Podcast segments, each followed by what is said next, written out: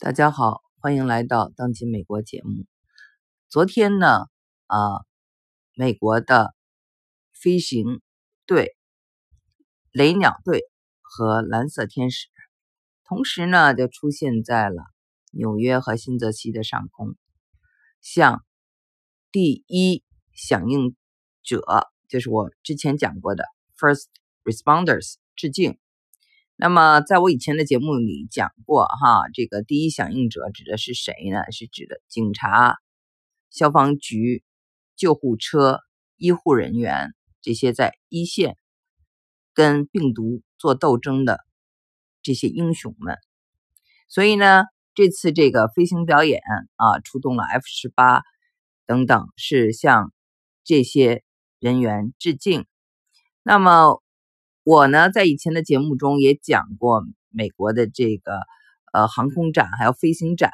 啊。我每年呢都带着孩子去看这个休斯顿的航展啊。一般是有这个一年呢是雷鸟，第二年呢是蓝色天使，很少是两家一起出现。那么这两家飞行队一起出现，可见呢他对这个呃非常的看重啊，这是一件。很重要的事情。那我们知道，现在美国已经有一百多万人感染了这个肺炎，同时呢，纽约已经有超过三十万人了。另外，股市也不是很好啊。那么就是呃，美联储在救市，呃，石油也不是很好。那么失业率也很高，所以这个时候呢是比较衰的时候。其实呢，就是越是在衰的时候呢，越要。就是需要嗯鼓劲儿，需要气盛啊，这样呢才能有一种凝聚力，这种凝聚力呢才能让大家非常的就是乐观，对吧？呃，你才能够通过这种生活对你带来的压力和考验，然后呢保持一颗充满希望的这种心情，所以呢。看到这种啊雄鹰飞翔，看到这个广阔的天空，然后看到啊这种呃比较壮阔的这种场景呢，就是给大家鼓劲儿。我呢个人就觉得，其实在美国呢，这些军队哈，他们有这种飞行表演的任务，还有的就是这个铜管乐队啊，军乐队也经常到这个全国各地啊，免费的为老百姓演出。啊，这种呃，非常的这种具有仪式感啊，穿的呃那个军队的这种服装非常的帅气啊，就像我们呃肯定很多的人来了北京，希望能够到天安门看一下升旗，呃那种感觉呢是一样的，就是有一种神圣感啊，所以呢这个这种神圣感呢能激发大家的一种美好的。这种心灵感受，那么在这样一个就是比较困难的时刻呢，其实呢，呃，大家的心理啊状态是很容易出问题的，也怕那个有这种自杀的情况。其中呢，在这个纽约就有一位非常呃有名的这个呃急诊医生，他自己已经得了这个肺炎，而且好了。但是他仍然自杀了，是因为他看到了这些太多的人间的这些痛苦，还有他的病人这种无助的去世了，对他造成了很大的心理压力，所以呢，他就呃结束了自己的生命，非常可惜。我们知道，当人类遇到大难的时候，都会非常的恐惧，那么人类的心理也非常的有意思。那么美国人的这个心理也非常的有意思啊，就是在三月份的时候，美国的武器售出了大概有三百五十万啊，其中一百五十万呢都是手枪。那么美国的一些这些研究机构啊、医疗机构就预测，这个新冠肺炎趋缓之后，将看到一波这种自杀潮，因为很多人的生活呢。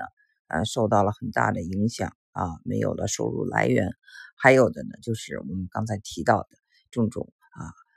医务工作者啊，在第一线啊，包括护士，他们医生看到的从未看到的这种悲惨的情况啊，他们的病人是这样的孤独的啊离去，嗯，还有那些就是嗯很多的这种啊嗯葬礼啊，还有火葬的这些呃服务人员，可能也都比以前要经历更多。所以呢，这个之后他们都需要心理辅导。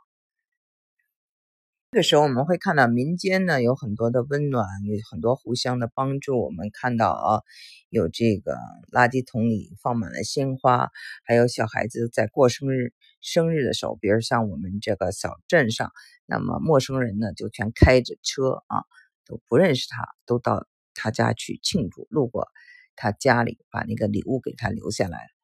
嗯，还有就是啊，就一起都是鸣笛啊，祝贺他的生日等等啊。小孩子呢，还呃在学校的这些组织下，都在地上画粉笔画，画很多美好的东西。所有的这一切呢，都是民间。那么呢，从政府的角度讲呢，这种军队上的飞行表演啊，是非常有气势的。也展示一个这种国家的能力，还有刚才我说过的，像这种军乐队啊等等，它都是比较这个有仪式感的。这样的话呢，啊，也希望老百姓呢有些信心啊。所以呢，这一切呢都是为了这种越是啊，在这种大难前，越需要这种既来之则安之的这种心态。啊，去面对灾难。那美国政府啊，白宫就说他们是在打一场战争，这个敌人呢是看不见的。呃，不管是美国还是这个中国，这这些年轻一代啊，都是非常的幸运的啊，没有遇到过一战、二战啊，然后生活在一个比较这个和平的年代，那总是会遇到一些事情。我们记得有一个中文叫做“生于忧患，死于安乐”，所以呢，之前美国的外科总监啊，这个中将啊，海军中将，他呢就说，现在的这个美国啊，所面临的就像当年的珍珠港，当年的九幺幺。一样是一个至暗时刻，所以呢，对于这一代人说啊，他的这种自由意志遇到了这样一个至暗的时刻的时候呢，其实也对他是一个警醒，让他更加有忧患意识。其实呢，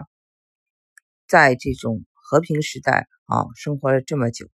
大家都需要一种忧患意识。